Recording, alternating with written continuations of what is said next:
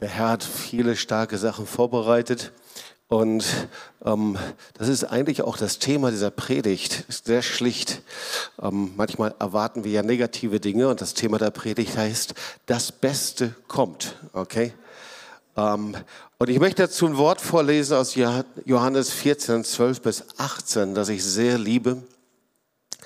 Und ihr kennt es sehr gut. Wahrlich, wahrlich, ich sage euch, Wer an mich glaubt, der wird die Werke auch tun, die ich tue und wird größere als diese tun, denn ich gehe zum Vater. Und was ihr bitten werdet in meinem Namen, das will ich tun, auf dass der Vater verherrlicht werde im Sohn. Was ihr mich bitten werdet in meinem Namen, das will ich tun. Und dann Vers 15, liebt ihr mich, so werdet ihr meine Gebote halten und ich will den Vater bitten und er wird euch einen anderen Tröster geben, dass er bei euch sei Ewigkeit, den Geist der Wahrheit, den die Welt nicht empfangen kann, denn sie sieht ihn nicht und kennt ihn nicht. Ihr kennt ihn, denn er bleibt bei euch und wird in euch sein. Ich werde euch nicht als Weisen zurücklassen, ich komme zu euch. So, das ist also einer der zentralen Aussagen der Bibel, eine der zentralen Aussagen Jesu über den Heiligen Geist. So, und wir sehen hier, dass also Jesus ist der Weg zum Vater und gleichzeitig der Vater gibt den Heiligen Geist und Jesus sendet ihn als sein Geschenk zu uns. Und das ist eine gewaltige Verheißung. Starten wir hier, wenn wir uns den Text noch mal kurz anschauen, die Verse 12 bis 14. Ähm, also Verheißungen, die wir uns kaum vorstellen können. Ihr werdet, sagt Jesus, die Werke tun, die Zeichen, die Wunder, das, was ich getan habe, das werdet ihr auch tun und noch größeres. Und gleichzeitig, dann sagt er es nochmal, zweimal, und immer wenn Dinge zweimal in der Bibel ähm, zitiert werden, gesagt werden, dann ist das besonders wichtig. Worum ihr mich in meinem Namen bittet, das will ich tun. Also gewaltige Gebetserhörung, Zeichen und Wunder, gewaltige Gebetserhörung, direkt von Verheißen von Jesus. Und dann Vers 15, da sehen wir, das sind die, ist die, die gleichen Seite einer Medaille. Das ist wie die offene Tür. Da steht dann, ähm, und äh, äh, was äh, liebt ihr mich, so werdet ihr meine Gebote halten. Das ist sowieso ein Doppelpunkt. Ja? Das Kennzeichen der Liebe ist, dass wir das tun, was er uns sagt. Das Wort für Gebote, das ist das Wort Nomos. Meine Gebote ist auch auf die zehn Gebote, ja? auf die Werte, christlichen Werte, auf das, äh, äh, wenn ihr mich liebt, dann ist das völlig normal, dass ihr das tut, worum ich euch bitte. Und dann geht es weiter, Vers 16 bis 18.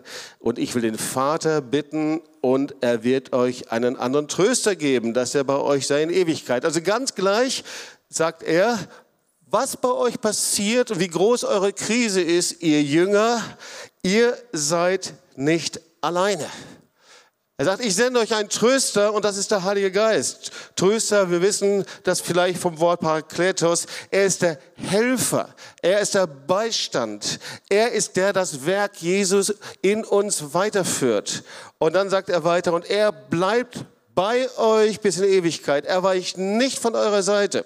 Und dann geht der Text weiter. Und dieser Heilige Geist, das ist der Geist der Wahrheit.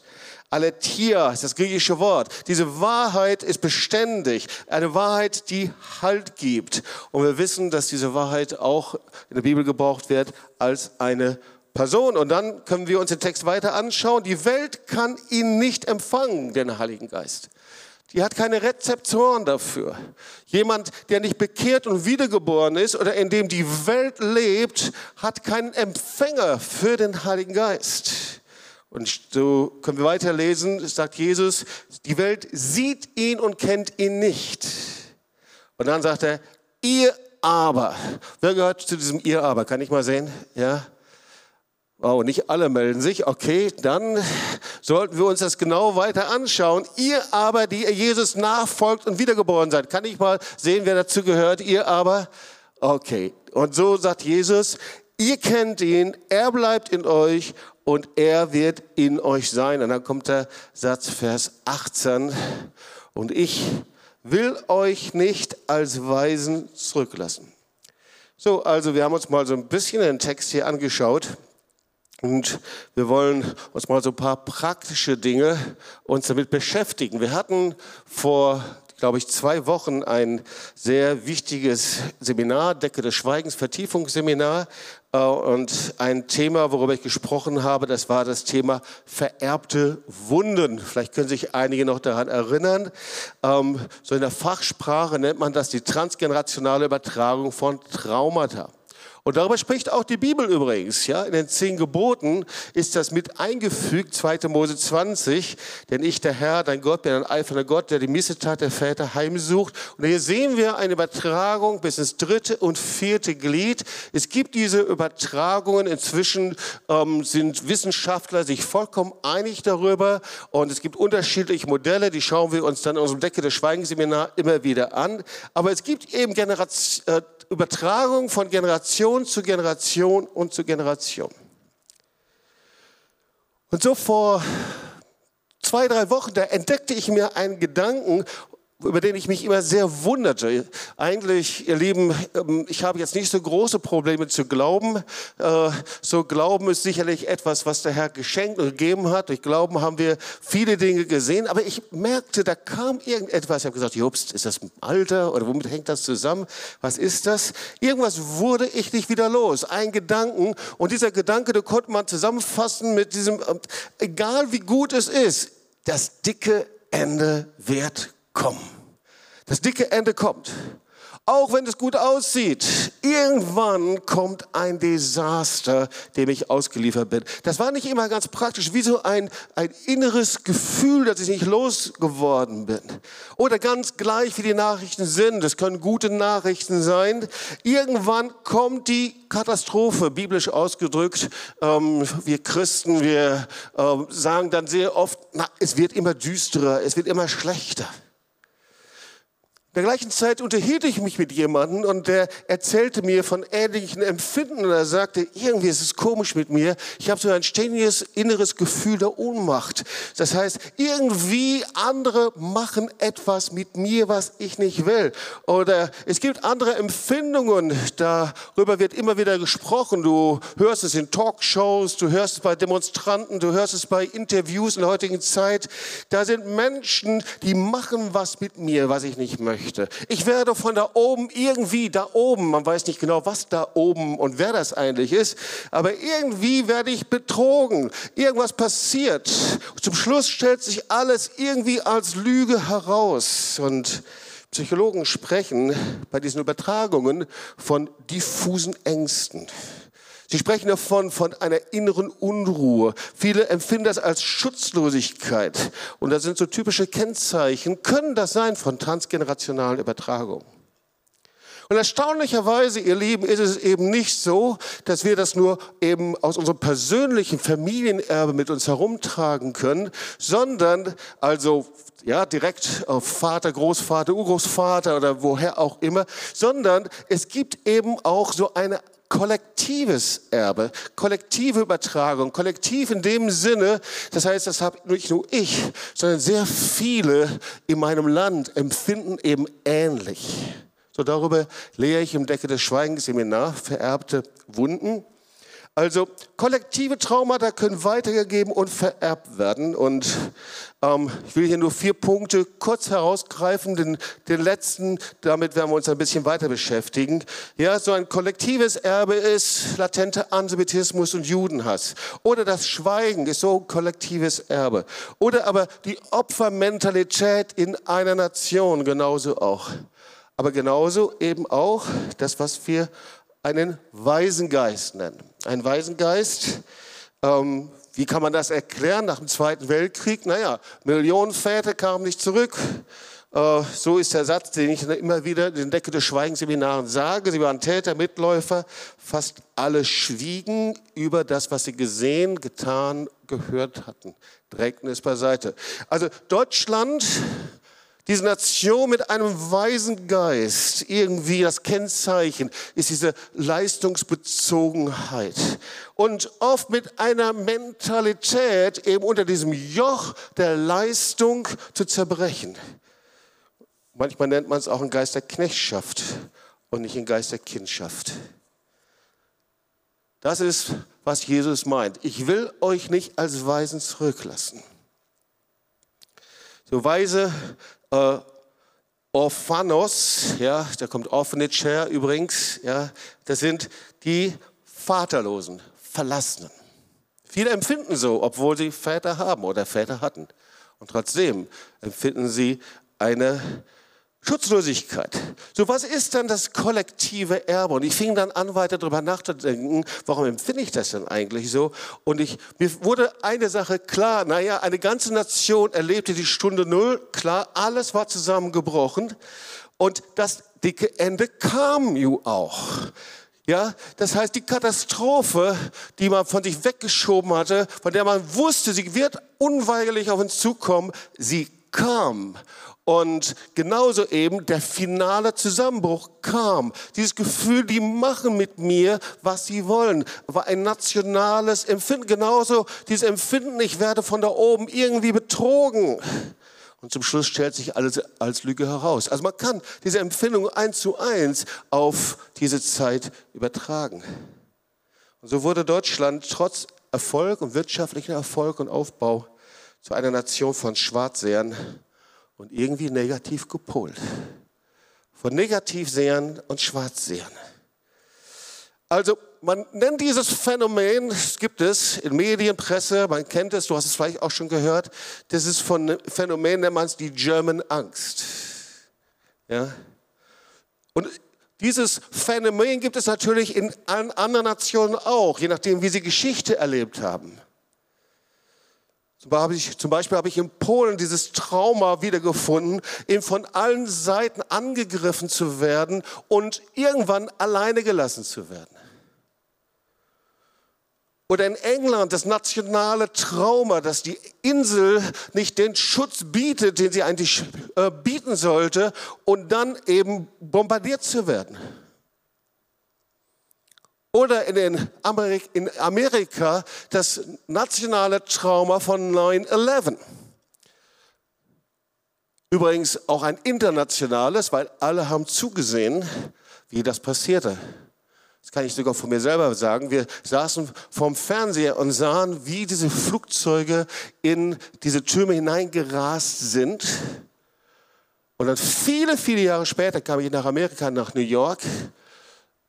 Und da hast du das, den Eindruck, die Flieger, die da entlang fliegen. Und jedes Mal, wenn ich so einen Flieger sah, dachte ich immer an 9-11.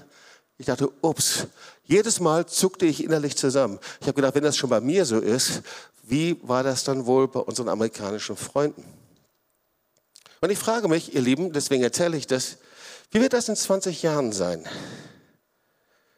Werden unsere Kinder und Enkel, die kommende Generation von Nasen- und Mundschutzmasken träumen, von überfüllten Intensivstationen? Oder von Lehrern mit Gesicht und Stimme, aber die nicht zum Anfassen sind? Oder mit Ängsten vor Bedrohung und vom Virus und wie auch immer aufwachsen? Und ich frage mich, was wir weitergeben werden in dieser Zeit. Wir sind ja noch mittendrin, aber was werden wir erzählen? Wenn wir erzählen, es war die Zeit, diese Corona-Zeit 2020, 2021, ich weiß nicht, wie lange das noch geht, in der wir gegen Gott und Menschen aufgestanden sind und ihnen misstraut haben. Oder werden wir erzählen, es war die Zeit, in der wir Gott vertraut haben, in der wir von ihm geschützt wurden, es war die Zeit, in der Wasserströme in der Dürre gesprudelt haben. Es war die Zeit, in der wir Gottes Segen und Fülle erlebt haben. Es war die Zeit, in der wir erlebt haben, wie Gott seine Kinder liebt und versorgt. Oder werden wir erzählen, es war die Zeit, in der wir isoliert waren, als Waisen zurückgelassen wurden, in der wir wie Schafe ohne Hirten waren, in dem uns niemand an die Hand genommen hat und wir uns alleingelassen fühlten. Und wird der Waisengeist ihr Leben, und das ist die Frage, die ich mir stelle, die in Deutschland sowieso noch so heftig vorhanden ist, durch diese Corona-Zeit noch stärker eingepflanzt werden und sich in den kommenden Generationen verfestigen. Ihr Lieben, wenn auch die Impfungen schnell voranschreiten und viele ermutigt sind, die Frage ist, was ist Gottes Antwort? Was ist Gottes Antwort? Was kommt danach? Was kommt nach dieser Zeit? Es ist die Zeit des Neides, wer geimpft ist und wer nicht geimpft ist, wer Privilegien hat und nicht, keine Privilegien hat. Wird es die Zeit sein, in der Menschen Angst haben vor Nähe, weil sie darauf innerlich reagieren und Ängste haben, sich anstecken zu können? Wird es die Zeit sein des Sprachdiktats, so wie wir es gerade erleben, was man sagen darf und was man nicht sagen darf, damit es politisch korrekt und angemessen ist? Und wenn es nicht so ist, kann es sein, dass ich meinen Job und alles verliere, was ich mir aufgebaut habe? Bringen wir eine neue Generation mit einem weißen Geist hervor? Also was ist Gottes Antwort in der Zeit einer Krise? Und ich möchte dir schon eine Antwort geben. Es kommt nicht das dicke Ende, sondern die Antwort ist, das Beste kommt. Der Herr sagt, ich habe etwas vorbereitet. Du musst es in Empfang nehmen. Ich lasse euch nicht alleine. Ich gieße meinen Geist aus. Es ist der Geist der Wahrheit. Ich rüste euch mit Kraft. Ich lasse euch nicht alleine. Ich habe etwas geplant für diese Zeit. Warum bist du so sicher, Jobst? Das ist interessant. Nach dem Zweiten Weltkrieg, klar, die Stunde Null und viele Dinge, womit wir uns immer wieder beschäftigen, aber es passiert noch etwas anderes.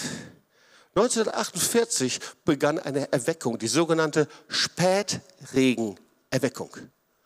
1948 war eine sehr starke Heilungsbewegung, die ging von 1948 bis 1952, in dem Studenten anfingen zu fasten und zu beten und Gott zu suchen und sagen, Herr, wir wollen, dass Erweckung kommt, dass der Spätregen, der Heilige Geist ausgegossen wird.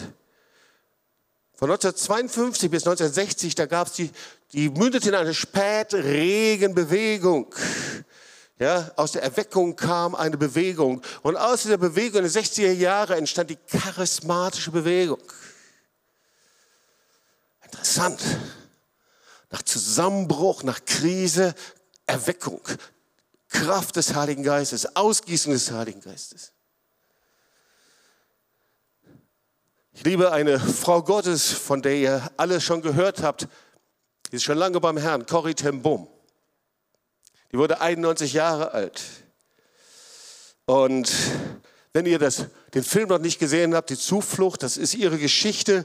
Und sie lebte in Holland, versteckte mit ihrer Familie viel, viele Juden in ihrem Uhrenladen. Sie rettete sie, dann wurde sie deportiert ins KZ Ravensbrück, verlor Schwester, Vater, Familie. Und dann nach 1945, sie wurde befreit und der Herr berührte sie, fragte sie, ob sie bereit ist zu vergeben. Und jetzt müsst ihr euch mal das vorstellen. Sie wurde befreit aus dem KZ und um sie herum überall, überall, sie fingen auch schon an zu dienen und zu predigen, tauchten ehemalige Nazis auf. So eine Geschichte, dass sie bei einer Veranstaltung war und sie predigte. Und da sah sie einen KZ-Wärter, der in ihrem KZ war und sie gequält hat. Aber sie vergab. Sie wurde erfüllt mit der Kraft Gottes. Sie entschied sich zu vergeben.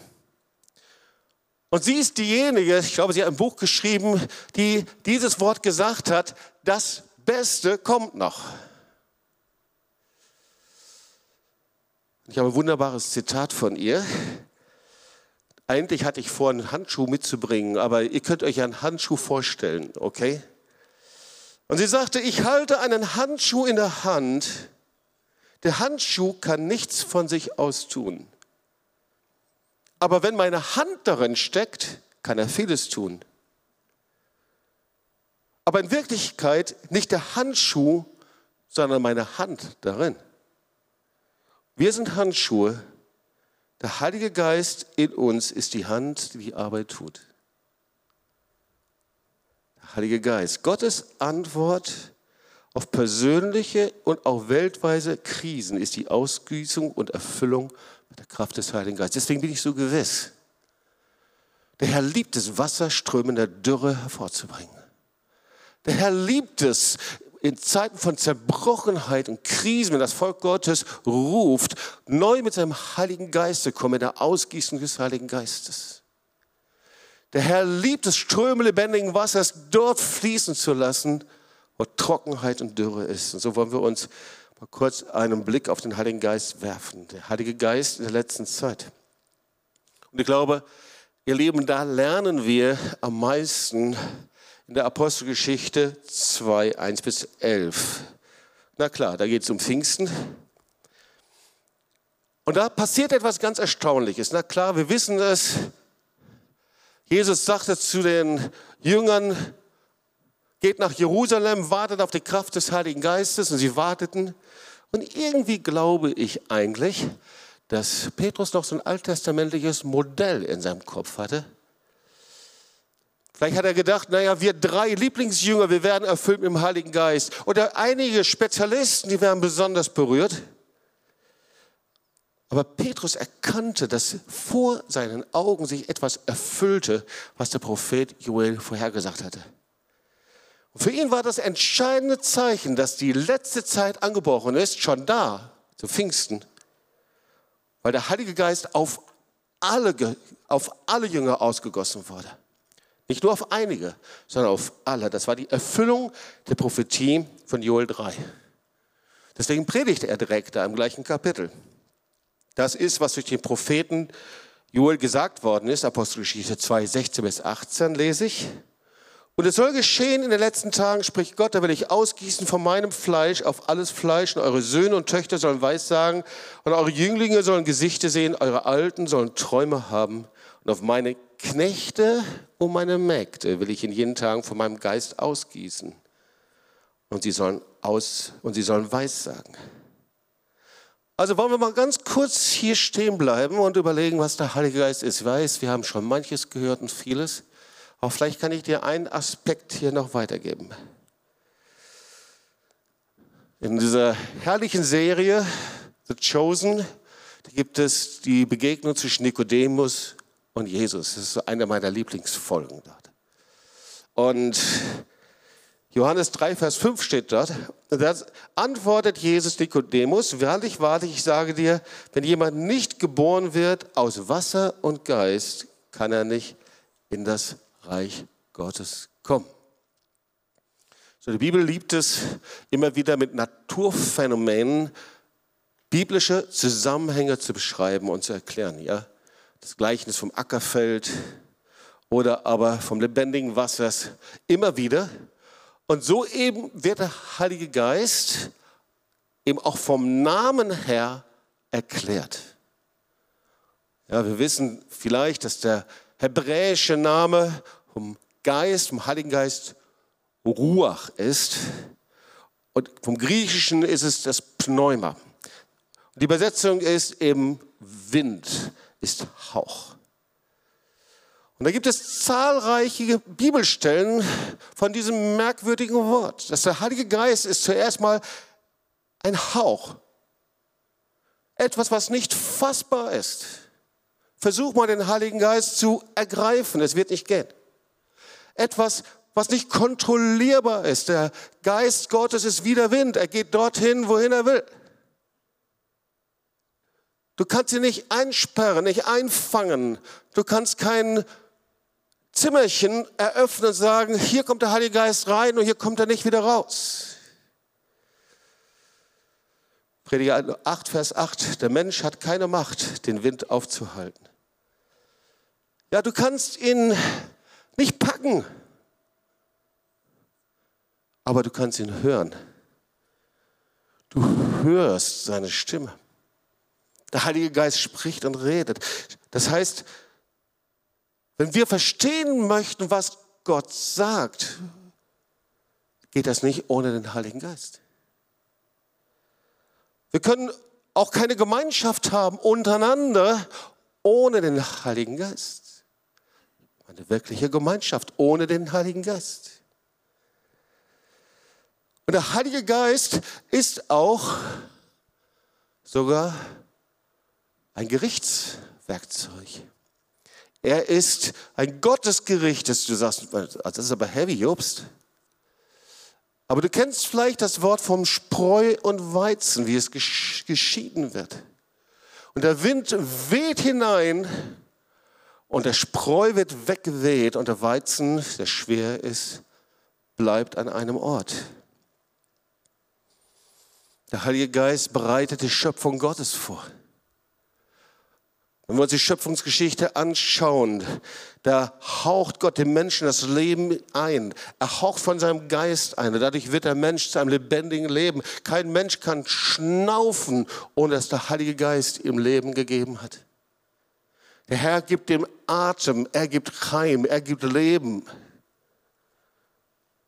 So alles Leben in der Schöpfung hat seinen Ursprung beim lebendigen Gott und beim Heiligen Geist. Und selbst die Menschen, die Gott hassen, die größten Atheisten dieser Welt, sie schnaufen, weil Gott den Geist hineingelegt hat. Sie könnten nicht atmen, wenn Gott ihnen nicht das Leben gegeben hätte. So Leben bedeutet, dass Gott seinen Atem, seinen Hauch gibt. Sterben bedeutet, dass Gott seinen Atem zurückzieht. Der Geist Gottes bestimmt die Lebensdauer des Menschen, die Länge des Lebens. Deswegen können wir nachlesen, als Jesus am Kreuz starb, Jesus gab seinen Geist auf und er befiehlt seinen Geist in die Hände des Vaters. So, das hilft uns jetzt zu verstehen, was zu Pfingsten passiert ist. Was ist Pfingsten passiert? Also vor Pfingsten war es so, das ist eben vom hebräischen Denken, dass der Heilige Geist immer auf Einzelne gekommen ist. Ja, das war der Geist Davids, der Geist Sauls. Da waren die Richter, die gesalbt waren und geistbegabt waren. Und ich habe es zu Beginn schon gesagt, der Unterschied ist hier, der Geist Gottes wurde auf alle ausgegossen. Voll des Heiligen Geistes. Der Heilige Geist fällt auf sie und zum großen Erstaunen von Petrus und später auch von Paulus fällt er sogar auf Nichtjuden im Haus des Cornelius. Wir haben das in der Predigt gehört. Auf alles Fleisch. Also ihr Lieben, die Ausgießung des Heiligen Geistes, das war etwas, wo nicht die einige da waren und sagen, so, wir waren die, sind die Gesalbten, sondern das war etwas für jeden Einzelnen in der ganzen Gemeinde. Jeder hatte die Salbung, jeder hat die Verantwortung, im Geist zu leben und so zu leben, wie es dem Geist gefällt.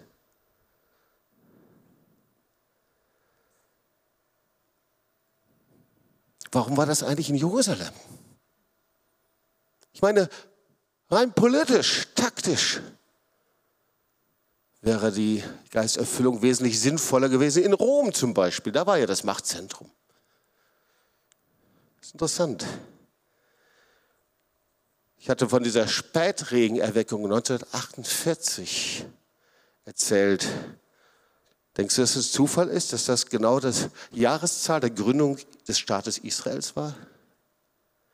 Und dann 1968 gab es eine neue Erweckung, das war die Jesus People Bewegung, die 1968 los. Denkst du, das war ein Zufall, dass das genau zum Ende des Sechstagekrieges war, in dem Jerusalem vereinigt wurde? Also wir schauen auf die Apostelgeschichte, ihr Lieben. Wir sehen die Ausgießung des Heiligen Geistes. Und wir sehen, das war zu einer Zeit, wo das der größte Teil des Volkes Israel war den Grenzen des Landes Israels. Und Gott verspricht ihnen einen neuen Geist. Er sagt, ich gieße meinen Geist aus über euch. Und diese Verheißung gilt zuerst seinem Volk. Das müssen wir festhalten. Die Ausgießung des Heiligen Geistes war zuerst für sein Volk. Der Heilige Geist ist derjenige, der sein Volk vorbereitet. Wir lesen im Psalm 104, Gott sendet seinen Geist aus, dass das Land Israel aufblüht und grün wird. Er bereitet das Volk Israel vor. Er bereitet es vor. Der Heilige Geist bereitet es vor. Man kann nichts sehen. Eine Wahl nach der anderen, eine Wahl nach der anderen. Eine Katastrophe. Aber Gott bereitet sein Volk vor. Er gießt seinen Geist aus. Ich frage mich, warum hat der Herr eigentlich die Grenzen für über ein Jahr, die Grenzen Israels für Touristen verschlossen? Ich glaube nicht, dass er es getan hat, um den Tourismus in Israel anzukurbeln. Ich glaube nicht, dass er es getan hat, um die Israel-Fans und Israel-Reisenden zu ärgern. Ich glaube nicht, dass er es getan hat, um unsere Sehnsüchte anzufachen, damit wir hinter wie die Ameisen und Heuschrecken über Israel herfallen, sobald die Grenzen wieder gefallen sind.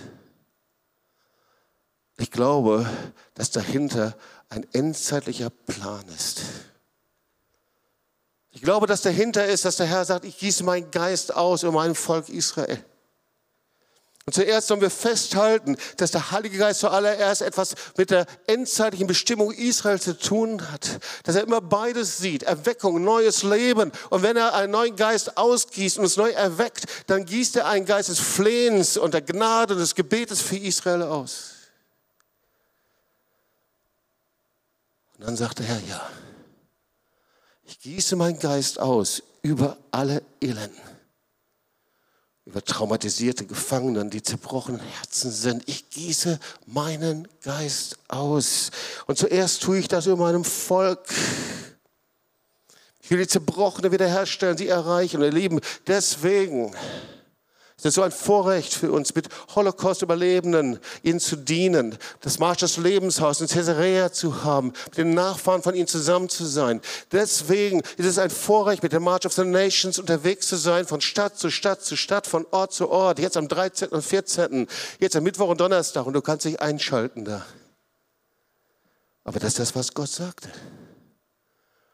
Das prophetische Wort für sein Volk. Jesaja 61, wir haben es heute schon gehört in der Lesung, passt hervorragend. Der Geist des Herrn ist auf mir, weil der Herr mich gesalbt hat. Er hat mich gesandt, den Elenden gute Botschaft zu bringen. Das ist die Ausgießung des Heiligen Geistes. Das ist das Wesen. Er kann gar nicht anders.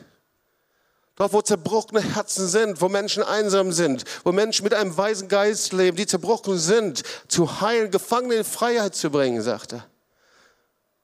Den Gebundenen, dass sie frei und ledig sein sollen, zu verkündigen ein gnädiges Ja des Herrn.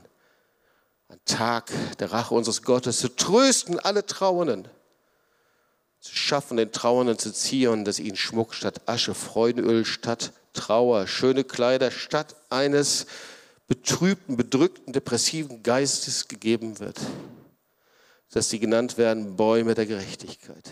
Pflanzung des Herrn ihnen zum Preis. Das ist die Antwort Gottes in dieser Zeit. Ihr Lieben, ich glaube das mit meinem ganzen Herzen. Wenn ich das Wort Gottes hier sehe, Gottes Antwort in dieser Zeit ist, ich gieße meinen Geist aus über alles Fleisch. Ich will neu kommen in neuer Kraft und Herrlichkeit.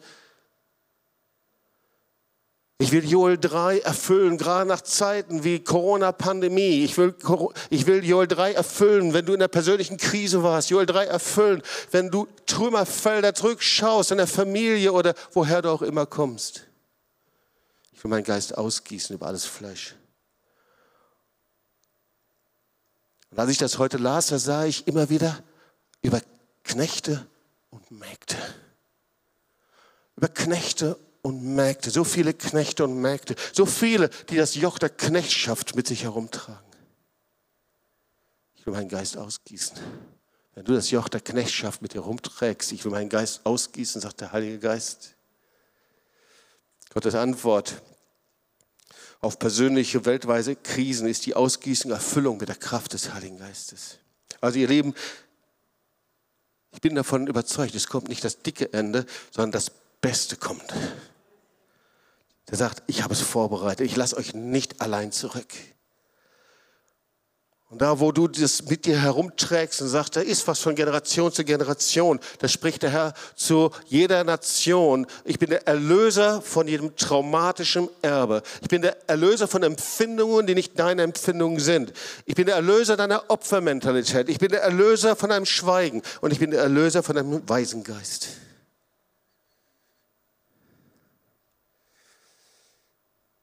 Es gibt eine Lehre speziell über das Leben als Weise.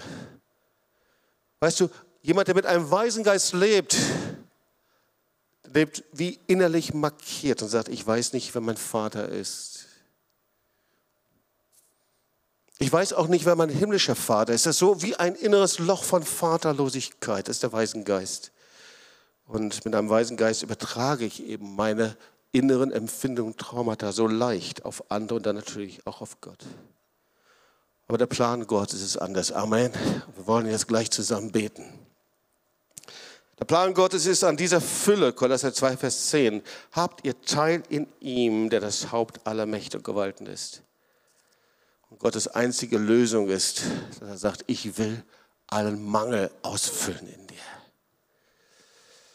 Die einzige Lösung ist Jesus. Die einzige Lösung ist Jesus und nicht die Theorie und das Pragmatische in uns, die pragmatische Vernunftentscheidung, sondern die einzige Lösung ist deine Liebesbeziehung zu Jesus. Das ist ein großer Unterschied. Ob du von ihm hörst, die Predigt hörst, nach Hause gehst, über ihn liest oder ob du ihn persönlich kennst. Durch Jesus empfängst du dein rechtmäßiges Erbe und du wirst von einem Sklaven, von einer Magd, von einem Geist der Knechtschaft, wirst du zu einem Sohn und seiner Tochter. Durch Jesus empfängst du dein Erbe und deine Bestimmung. Weil wir haben es zu Beginn gehört. Er ist es. Er sagt, ich will meinen Geist ausgießen auf meine Knechte und auf alle Knechte und Mägde. Römer 8, Vers 15, denn ihr habt nicht einen Geist der Knechtschaft empfangen, dass ihr euch abermals fürchten müsst, sondern ihr habt einen Geist der Kindschaft empfangen, durch den wir rufen, aber lieber Vater. Komm, lass uns mal aufstehen.